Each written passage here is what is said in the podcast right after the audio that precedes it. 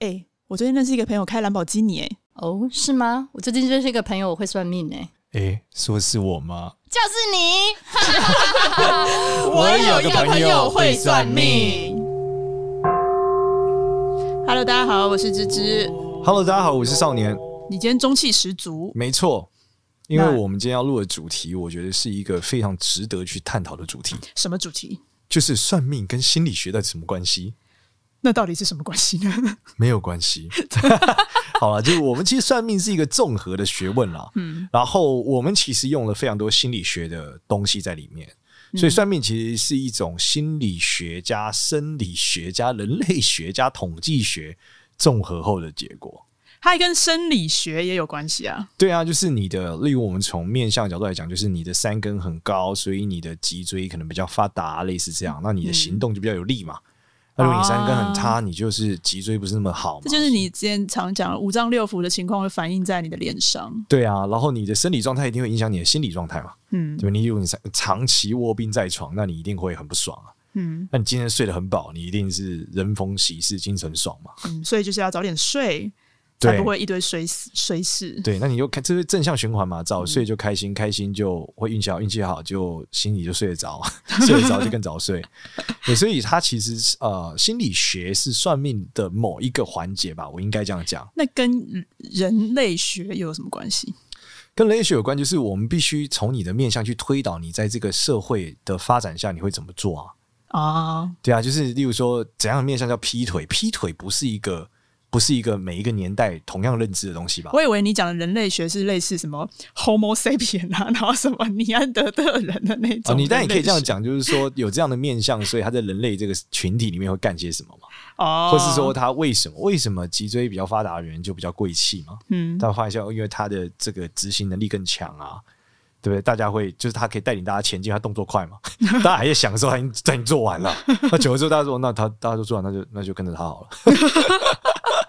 这是人类的一种本质嘛，还有母性光辉也一样啊。就例如说，脸很圆的人贵人比较多啊，原因是因为人类这种生物本来就会帮助脸比较圆的东西。为何？就是我们叫异母性格，之前有讲过嘛，就是人类是可以去爱其他人的小孩的，嗯但是有些动物不会啊，做不到。那为什么都是小叮当在帮别人？嗯，这里面故事比较有趣嘛，就是说观众爱小叮当嘛，所以画得 下去。小叮当则是帮忙大 雄，那大雄其实脸也很圆哎、好像你看他是眼镜也很圆，对不对？好像那是奇怪的就是他的眼镜跟眼珠是在 一起的，这是一个蛮奇妙的，所以他们可能是真的是未来人哦。说不定哦。 对，他的视觉已经被改造了，他 其实是一个 biohack，把眼镜跟你的眼睛合在一起。好像真的是这讲到 biohack，倒蛮好笑的新闻，我今天看到，就有个女生说试管婴儿太贵了，所以她就上网买了一个 DIY 组，然后就成功了。 样怎么搞？她就是买了一个 DIY 组，有一个工具组，可以自己受精给自己，然后再去买一个精子，然后透过 DIY 的结构受精给自己。什么叫受精给自己？他自己得把先那个卵子先拿出来哦。好像没有，他好像就是打到体内嘛，就怎么样可以把一个你买的精子放到你的体内，让你自己怀孕。哦，它有个 DIY 组。怎么弄？我不知道，你可能得上网看看有没有卖 eBay。对，他就上网买到这个东西啊，然后哪这里的新闻啊？这好像国外的新闻吧？哦对，就是好像就不知道哪哪一个，就反正是老美啦之哎、类的那地方，是研发这个 DIY 组的公司被削海了之后，也有可能，但是应该还是有风险嘛。就是他人帮你操作，可能还是安全一点啊。因为试管婴儿不是超贵了吗？但他可能不是试管婴儿，他只是受精而已，哦哦，哦就只是我买了一个精子，要怎么放我体内？我只、嗯我又不是用挤的，在打进去， 对他总有一个机器嘛，帮像我打针一样对啊打进去不然你如果挤在挤在外面会像那怀孕吗？导导管棉条一样这样子打。 对啊，而且又又又没有那个人，对不对？你又不是会找一个帅哥帮你受精，嗯，对你现在是拿了个 精子，该怎么做我也没有概念呢。对啊， 好，对啊，所以他就是有一个 DIY 我组，们怎这么扯是到 这里？这是个 biohack 好。 哦回 OK 到我们主题好，讲这个算命跟心理学的关系了。嗯对，其实我们在算命的时候，例如说。呃，之前我算一些人就会说，哦，你如果面相上，例如说他笑不太起来，然后他嘴角下垂非常严重，嗯，然后他笑的时候都很勉强，那你就知道这个人一定有某些心理阴影，不然为什么他开心的时候开心不起来？嗯假设他现在最近没有发生什么太奇怪的问题，这不就很像你之前常在讲要如何判断一个人有没有忧郁症，就是把他嘴巴给遮起来。看他的是看他的神眼，神，对对，他这有可是能嘴巴在笑，但是眼睛在哭。没错，其实这就是心理学的应用方式嘛。嗯对，代表他心里面有个阴影嘛，而且他可能在很深处的潜意识嘛。嗯，那只是说，一般心理医生可能透过问或是各种方式去或统计他们有量表嘛。对，但是那面相师就是把这个东西纳进来，变成说我们透过看的方式可以看出某些奇怪的地方，然后去做一个推论嘛。但这个应该还蛮明显的吧？他要要笑的很勉强，呃，也不一定诶、很多人不知道诶、很很多多人不知道人根本不知道自己有这个阴影啊。嗯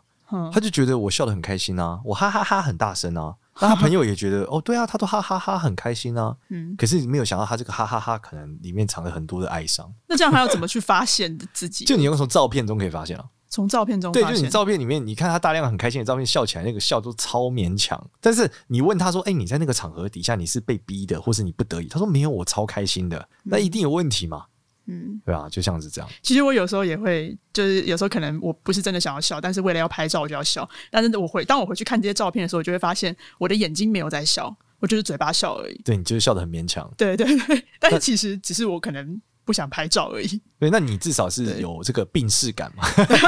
我觉得你至少知道那时候你是不想笑的。。所对呃以你不能说我今天狂欢了一整天，还发了一篇文，说我超级无敌开心，一一传给所有朋友，都说我超开心，结果嗯是这样的。 那你就代表你很危险啊，对啊，因为你其实就没有很开心嘛，然后你还一直哈哈，你还真的觉得自己很开心，哇，那太可怕了。那这样他怎么办？他这时候就要看心理医生嘛，去找出嗯到底什么原因构筑是这个嘛。但你用算命上，当然也可以构筑出找出你某些不好的位置，可以去反思。某但一哦些不好般的来位置，说像，是我老实说，我觉得都跟童年阴影很有关系。怎么样？就例如说什么妈妈某一次就让他一个人在一个地方啊，嗯或把他关起来啊，嗯或打他，或把他把他打死啊，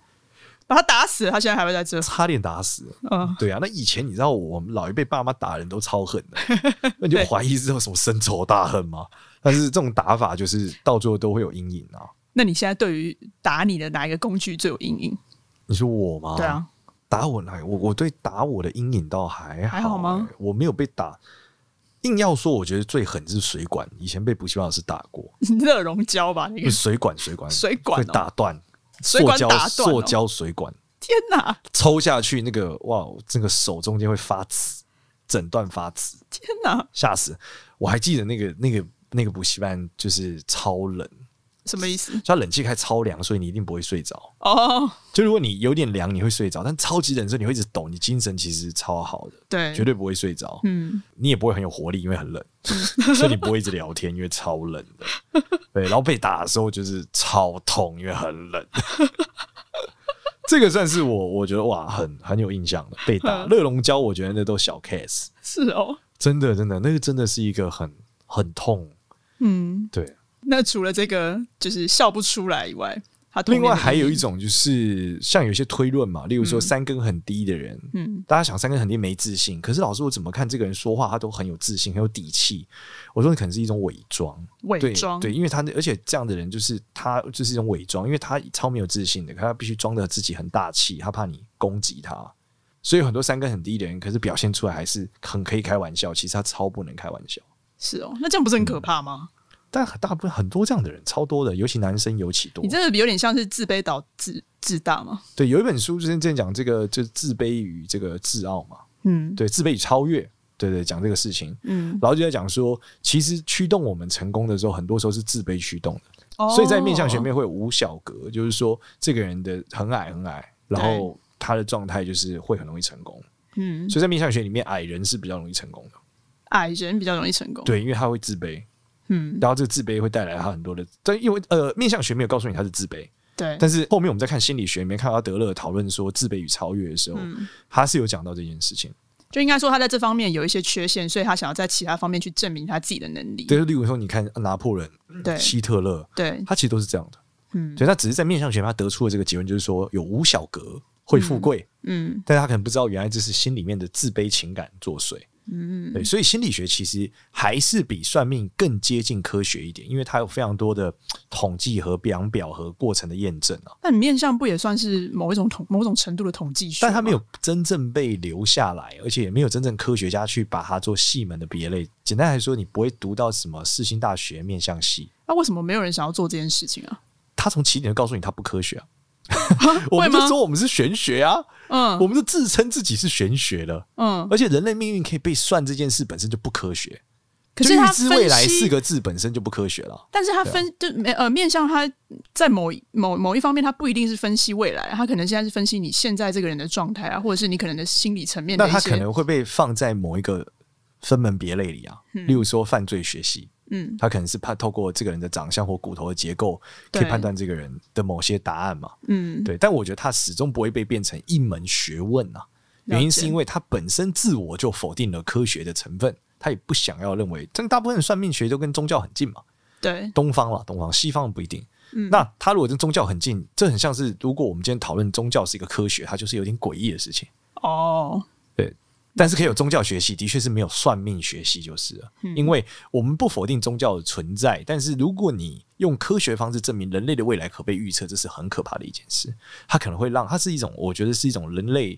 道德和人的状态吧。为什么这个又牵扯到道德了？原因是因为如果你告诉大家他的命运是注定，那某些人他天生就被否定他活着的意义和可能性。哦，那其实这个东西是很很很挑战人类的，嗯，对，就是如果你今天一出生就知道你其实怎么奋斗都不会考上第一名的时候，我到底要怎么样让你、就是？他可以考，第嗯二名呢。但他可能很失落啊，或者说当一个主流价值观里面就告诉他说，就有点像我们之前看那个很久以前的电影叫《关键报告》，呃嗯透露我们的年纪了，汤姆克鲁斯嘛，爷爷辈的偶像， 他就是一进去就说他要犯罪啦，他就可以被追捕啊，嗯对，这其实是很反人类，就是我都还没有犯罪，为什么能先定罪我呢？嗯，那面向说算命就是类似这样啊，嗯，对啊，他就有一点点去讲到这些味道啦。我觉得这个感觉很像，就是我们前阵子推的一些那个新的台剧，就讲说，如果因为今天透过算命，然后你去预知到说你的小孩是个杀人犯，没错，林柏宏对很帅，对你你要怎么看待你的小 孩？对，就是我。但是事实上，我认为算命这件事其实本质还是有一个 TED 的影片解答这件事，就是说哪一个影片啊？有一个科学家，然后我忘记他叫什么了，他就想说他有这个变态杀人犯的的 D 的 DNA，嗯就他家族真的出现过了几个变态杀人魔，嗯然后他去做这些研究，发现他的 DNA 里面真的有，但他为什么没有成为变态杀人魔？他开始调研和分析这件事。他说，他发现你有这个 DNA，不代表你会被触发成为这个角色，其实有很多社会背景和情境和过程，他的成长环境嘛，他被教育的方式对应该都会对影对响他对这个社会的观点，对他怎么去选择这件事，对得到了最后面他的结果。嗯，之前不是美国都会做一些，就是算是很某种程度其实是很不人道的一些实验，就是他可能会把双胞胎从小就把它拆散开来，一个双胞胎把它放在一个比较贫穷的家庭去成长，另嗯一个把它放在比较富有的，然后去看说，即使这两个人是双胞胎，他们可能应该要是性格很像，但是因为后天的环境的不同，会不会让他们的未来不一样？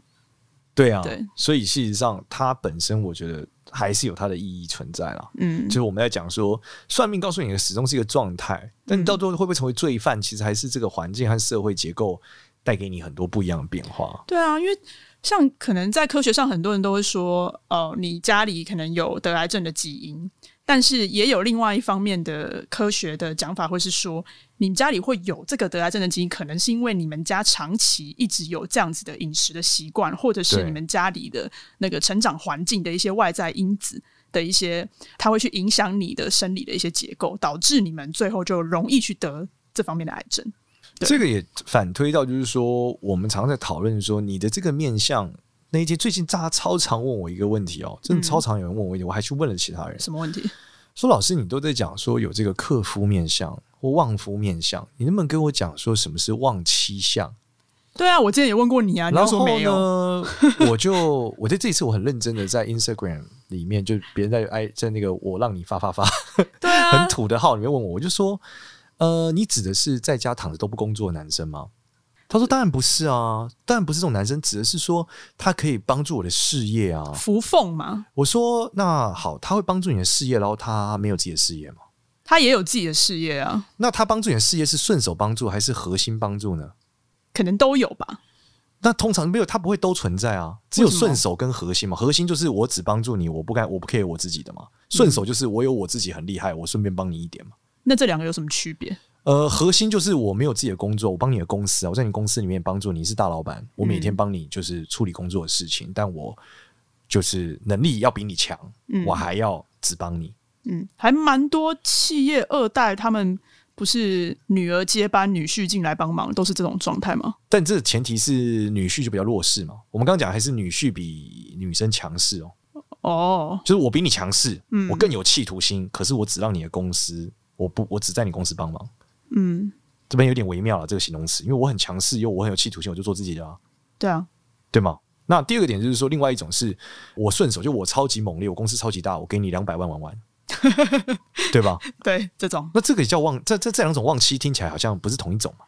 应该不是。对，那我忽然想想，觉得这个逻辑里面，就是我比你强势，可是我又没有自己的事业，我又愿只愿意看到你成功，对，这有点诡异，嗯，对吧？就是我的学历比你高，我能力比你强，比你聪明，甚至比你会赚钱，但是我说的都说这都是你的，都不是我的。嗯，这在女生身上我常见，对对吧？对，但男生身上好像很少听到这个事情。那是为什么？这个是因为社会我们长久以来的根深蒂固的一些呃，我觉得传可以统观从念两个，如果我们先从社会文化层面你来看，东方男生好像很难这样子，嗯，因为甚至就是东方男生第一 f 来说就是比较父权，对，我觉得这是社会的，甚至很多比较传统的地方可能跟你讲，我只愿意跟男生谈，我不愿意跟你谈。嗯，这是东方社会，就像我们刚刚在就我们前面在一集录的时候讲的嘛，就是你总觉得第一或讲爸爸的朋友应该是男的，然后又是医生，应该是男生。对对，这是一个刚好你的直觉，它不是一个偏见，它就是你你的文化增长背景里面变成了这个结果，嗯，对吧？那同样的状状态里面，如果发生在西方，搞不好就不一定，或一个比较女权高涨的地方，可能就不一定。嗯，对，但只是我们在讲东方的时候，我觉得这很难做到这件事。然后另外一个点，如果回到生物本能里面，我们去讨论这件事，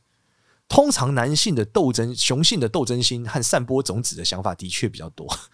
对，这原因是生是物因本为能。生物本能它需，因为它无法确保孩子是他的，嗯所以它必须不断地去散布它的种子，去以繁以求繁衍它的后代。嗯，但是女性可以很好的确保她的孩子肯定是他的，对，所以她要想的只是如何掠夺更多的资源。对所以他不用自己去创造资源来征服男性，他只要想着男性如何把资源给他就好了。嗯，所以这路这这做成的结果是他不一定要站在那上面让所有男性看到他，对他说意义不大。嗯他需要的只有一个男性给他足够的资源，他觉得很棒。嗯，对，那他如果自己创造自我的追求也可以，这是现代的女生的想法嘛？很多人不生小孩也可以过得很好啊。对对，但是我觉得他生物本能里面可能就会让他变少数，就类似这样。所以一来一回之后，你就很难讨论什么叫忘妻相。而我看到最忘妻的，往往就是在家里什么都不干的男生，因为他老婆会超猛的，什么都做了。对，就他老婆以前可能工作只一个月赚三万，就发现她老公都不做事，还出去赌博，老婆可能一时赚六万，怎么后办来可到？能赚十几万，还必须创业做生意，还必须带小孩。那这样子有是什么样的面相特征？这某种程度来说是忘妻吗？ 我不知道这算忘妻吗？算吧，我家庭主妇啊。哦，然后但是他还出去赌博欠钱，然后老婆就赚更多钱了。哦，他就这是一个负面驱动，你知道吗？对，我觉得这个负面驱动是我看最多的，嗯，而超猛的，这些女人都超强。他是不得不强，对，就是她的事业成长是以 因为老公太以废，这个不得不强。对以这个双倍 成长数成长，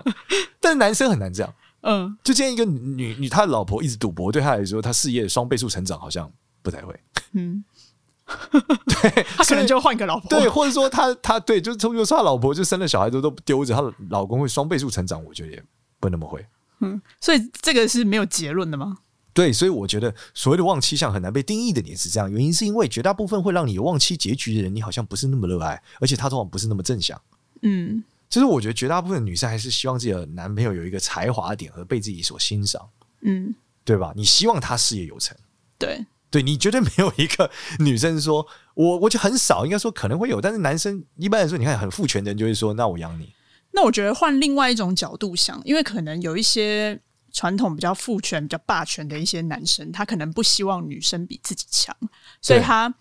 他可能就会希望说女生啊啊，你结婚了以后你就找一份简单的工作啦，然后不要赚太多啦，你就在家里带带小孩就好了。对，但很少女生会这样跟男生讲。对或者说，当他这样子的时候，这个男女生还可以怡然自得的接受，我觉得也没那么多。对，但是就是这个反面来说的话，就是有没有哪一种男生是他不在乎他的另一半比自己很强，他甚至觉得他另一半比自己越强越好，他会去鼓励他的另一半出去外面冲，然好后如果有需要帮忙的话，家里这边我在。我觉得这件事里面最难的就是我，我觉得在东方价值观里面，一个男生很难接受多元去评断自己的价值。就是说，如果他发现老婆的朋友都是又帅又有钱，对他有时候一出去玩的时候，那个自卑感还是会弄爆他的。不是出去玩，出去工作打拼不是，那他们总有见面的时候嘛。哦，他发现他的老婆周遭的男生都是这些人，对，对吧？嗯，然后可能相对有可能还应酬，嗯有可能还怎么样。然后久了这个自卑感，我觉得他会他会被激发出来。但他不会就回到刚刚讲的自卑导致自大，然后他自己也变超强那这时候他就不不符合我们所谓的他去做自己的事业啦，哦，他就很难回到我们所谓的忘记，因为他做他的 business 就不会支撑到老婆的 business，了解，所以这个其实没有点有点微妙的。嗯，对，就是例如说，你听到什么很多大老板什么老婆出来挡酒，我觉得哇很厉害，但你听到很多大女的大老板老公出来挡酒，呃这件事好像很少听到，呃或是老公出来挡酒，这好像这 business 应该是老公的， 就是他奇妙的一个偏见。呃，但是事实上他，他目前这个结果，我觉得他没有那么办法那么快的转换，嗯所以后来我就跟他讲说，你可能得找个老外，嗯因为我觉得老外是可以用这个思维在想，他会觉得为什么？他可能更能打篮球，他并不觉得这是个问题。哦，他觉得大家强的地方在不同的，对我很会打篮球，嗯不他同领很会域赚钱，OK，、嗯对对，或是每个人都不一样啊对，，我很会做菜，对我很会做菜，我很有哲学的思想，对你他很会赚钱，这是他的一个选择。嗯甚至是你，你看之前看《穷爸爸与富爸爸》里面，很多时候他们说，因为基督教思想里面，可能很多时候认为有钱是罪恶的，哦对吧？所以他他其实他用那个钱，我哎我我不屑，因为有钱是罪恶的。嗯，对，可是，在东方价值观里面，我会怎么？我们会在过年的时候说 “I hope you rich”， 有吗？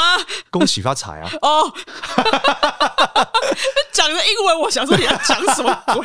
这是之前一个脱口秀梗 啊，他呃就说：“你看，我们不是说 Happy New Year，No 呃 No No Happy，So I hope you rich，you rich，you you you ，you you rich， you 对 rich ，everyone rich。” together rich，对对，所以因为我记得我们会说给你红包嘛，对，对，恭喜发财。恭喜发财，这个时候我们会给你钱， 嗯所以我会在 Happy New Year 的时候给你钱，嗯这是很代表我们认为钱是一个一个非常棒的事情，非常在过年非常重要的事情，所以我会对用钱去评断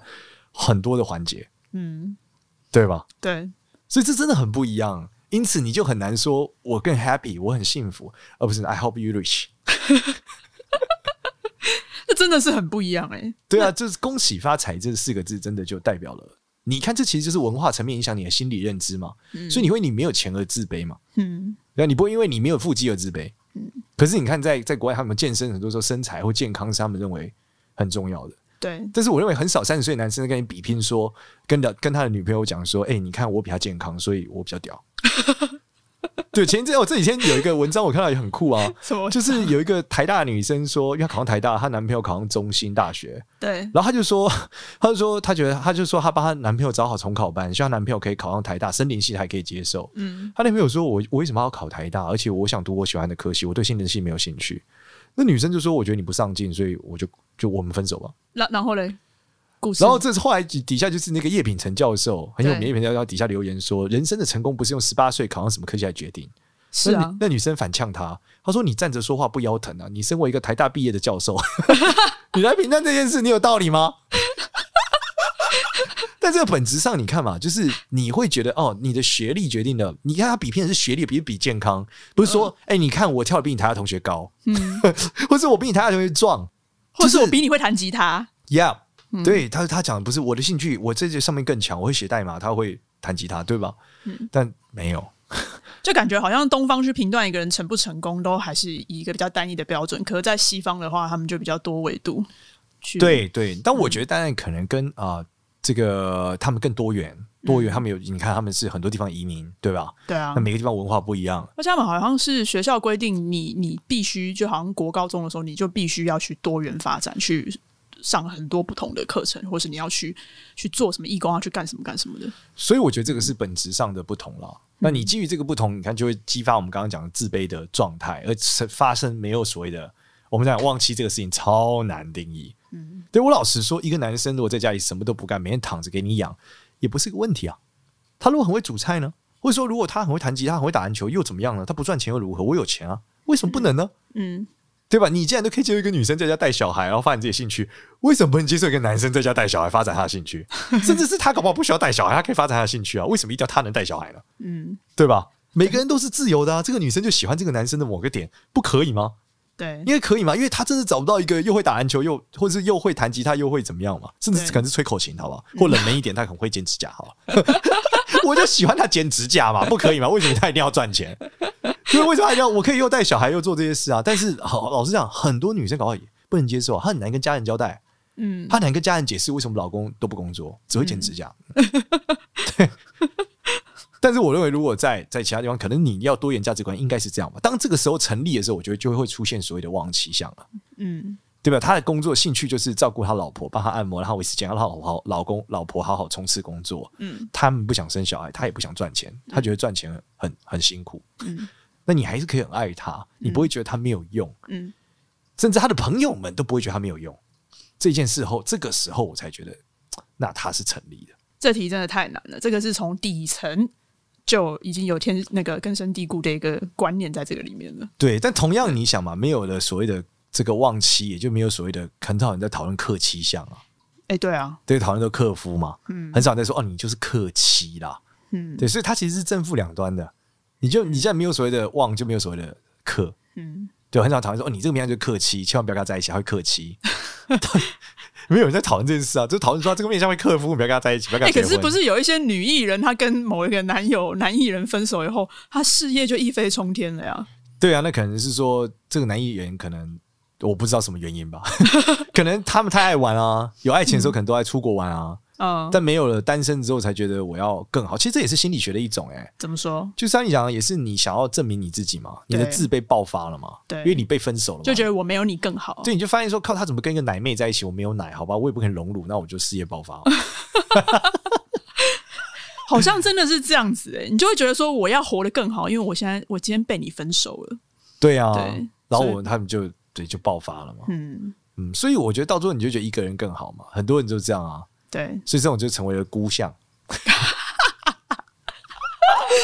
你现在来好好的讲一讲什么是孤相。孤相其实脸比较窄，鼻子比较高啊，身体比较瘦嗯啊，那这样的人其实他是怎么样？就是他整个人的性格比较自我啊，嗯对啊，他就觉得靠自己嘛，性格很急躁，还等不得别人嘛，嗯所以久了就会学着与世难容嘛，他觉得自己也过得比较开心啊，嗯，就这样，他不喜欢管其他人的事嘛，脸比较窄是怎么样算窄？就尖尖的嘛，你是说下巴、哦、还是就说下两侧巴啊啊、加鼻子比较高啊，两侧、啊。对啊，整个人看起来脸就比较尖尖，像你这样啊，还我也是，我也是，我也是，不要生气，你不孤好吗？我性格 性格上孤，真的，我相对来说还是一个比较比较这个不喜欢管别人事情的人，没有那么爱管周遭的人啊。嗯，对，可能会给他们一些帮助，但是我没有，我不是那种保姆型的人。嗯那有的人就是像我有一些合伙人，他们真的是超级保姆战神，他就是每天很喜欢帮大家 Q 赛， 然后帮助大家，但是不不能说帮助，就是他会一直盯敲你每个细节，到你几点起床，甚至到你几点吃什么，他可能都可以盯敲。颧骨很高，脸很圆的吗？对，但我真的不爱，嗯我真的觉得我可不可以不需要像你妈一样的管你？跟我前主管一样，你知道吗？我之前那时候我们要一起去美国出差的时候，他连这个东西他都要盯敲你哦，就说：“哎、现那个下礼拜美国这边的那个气温几度，大家记得要带什么样什么样的衣服。”连这个他都要都要盯盯敲你。对，然后很多计划嘛，对，对吧、然后很在乎你的这个很多小细节嘛，嗯，啊，像我就不是很爱，对、所以就没有管理天分。可是这个有点过了，有点过 了，但其实他这样是正向的，在公司营运来说，是好啦，但但是不出错总是好嘛。对啊，对，那只是他很累，他很累啊，对啊但感觉他还蛮 enjoy 在这个整个。所以你看，这，就是心也是讲心理学的一个部分嘛，对吧、怎么他说从中得到成就感啊，嗯，对吧、我在你上面就没有成就感了，我觉得我丁敲像他妈一样存在，我觉得我没有被需，我不觉得那个成就感很很大，但我那个 partner 就觉得他被需要，他觉得很棒，嗯所以他找到存在的价值，他通过这个过程中觉得他很有价值，嗯，所以还是很不一样的。但是每个人定义他自己价值的地方不一样。啊对，所以在面相学里面就会讲，你这个面相就是属于贵相，你这个面相属于负相。嗯其实它一样是在推断说你的心里面什么样的东西会让你觉得有成就感，嗯而久了你就会去追寻不同的方向。例如说，额头高的人是他天生就比较聪明嘛，所以他会认为。呃，很多高额思维，还有更多哲学思维，所以他认为钱不一定那么重要啊。嗯他认为有人生有很多很多多元的内容。但是如果整个是额头很宽或脸很宽的人，这种人他通常是责任感很强的人，他会认为说他要负很多责任。那你你其实负很多责任，你就越来越有钱了、因为你要管很多人啊，你管很多人，然后你无可一直赚钱，就是因为你希望你有更多的钱支撑你的家庭，对对吧？你希望你的家人都过得更好。对，那这件事你可能没有多元维度的思考，你只希望他们过得更过得更好，过得更好更直接就什么就 钱。对，你要帮助另外一个人，你不可能帮助另外一个人有哲学思想，这难度很高。嗯你不能说我现 在帮你哲思一下啊，小王还你，我把这个还给你。但你可以给他钱，让他好好过日子。嗯你看他就是没有钱，很苦，这你可以说，那我多给你一点钱。嗯所以宽的人，他最后就会从中得到了一个一个价值嘛。嗯所以这就是面向跟心理学的关系了，也就是我们今天在谈的内容。了解啊，还有其他的吗？像声音啊，或什么？哦，声音也是一样啊，就是嗯一个有自信的人，他声音一定是比较坚定的了。一个人如果现在有点怀疑自己说话，已经是嗯不太敢讲，或是比较支支吾吾，因为他没有信心嘛。嗯，对啊，那他可能心虚嘛，所以讲话声音就就比较小声。然后一个讲话的人超级快，就是讲话哎就是上气不接下气的，就是你就知道他很急躁嘛，而且他没有信心，其实这样子反而没有信心他。讲话超级快，然后不断的不断的一直讲一讲一讲，希望一直一直说服你，他就把他他就是没有他现在不安嘛，